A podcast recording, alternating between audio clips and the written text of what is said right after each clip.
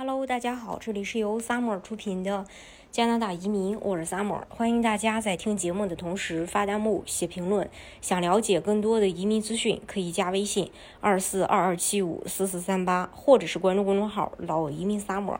关注国内外最专业的移民交流平台，一起交流移民路上遇到的各种疑难问题，让移民无后顾之忧。加拿大雇主担保类移民全称是雇主工作驱动的省技术移民，它的审理和申请第一步呢，也是最重要的环节，就是由省各个省的移民局进行审理。加拿大每个省的雇主担保移民申请，其要求、评分规则等都不尽相同，但是整体来说啊，大同小异。那我们总结下来，可以分为下面几个点。首先，雇主担保移民其先决条件就是雇主提供的一份加拿大本地工作。加拿大当地的雇主企业需要在指定的媒体和网站上进行公开招聘和面试。只有在加拿大本地招不到人的情况下，雇主才能进行海外的招聘和移民担保。因此，企业需要有一个完备的招聘和面试流程，以备移民局的审核。而移民申请人也需要满足雇主的各项要求，顺利通过面试，拿到雇主提供的工作 offer 之后呢，才能进入到下一个流程，叫递交省提名申请。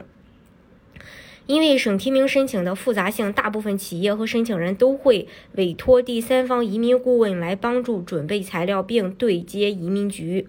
移民顾问会帮助申请人完成评估和材料准备，并提交省提名申请。在满足最重要的要求后，申请人会收到省提名初步邀请。此时需要收集整理申请人和雇主的详细材料，正式递交移民申请。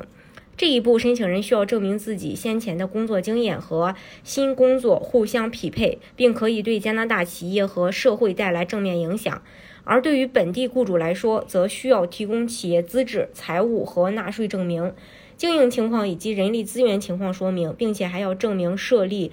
该职一该职位的一个合理性以及招聘流程的公平公正。然后，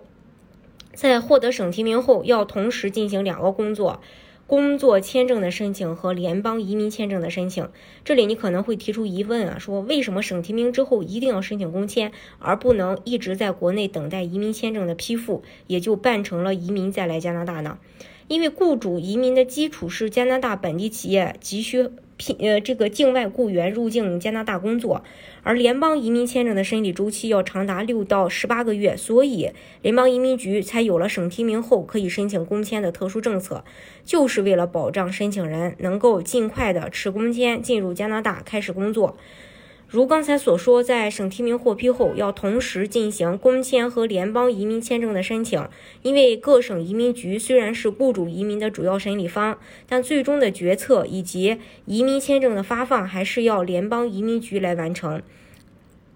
在这一个阶段呢，申请人还需要提供更细节和全面的信息，比如个人背景信息、亲属关系证明、过往旅行签证记录、语言成绩、出生证、结婚证、身份证、户口本的翻译公证以及无犯罪记录等等。一般来说，省提名获邀后，联邦移民局不会对各省的审理结果过多干涉，而是更着重考察申请人的安全、健康、资金三项因素。也就是说，要审查申请人和家属是否从事涉密的敏感工作，是否有重大的传染性疾病，是否有一笔移民的安家费存款。一般来说，在满足以上几点要求的情况下，拥有省提名的申请人在联邦阶段极少失败。这是关于这一点，大家如果想具体去了解加拿大移民政策的话呢，可以加微信二四二二七五四四三八，或者是关注公众号“老移民 summer”，关注国内外最专业的移民交流平台，一起交流移民路上遇到的各种疑难问题，让移民无后顾之忧。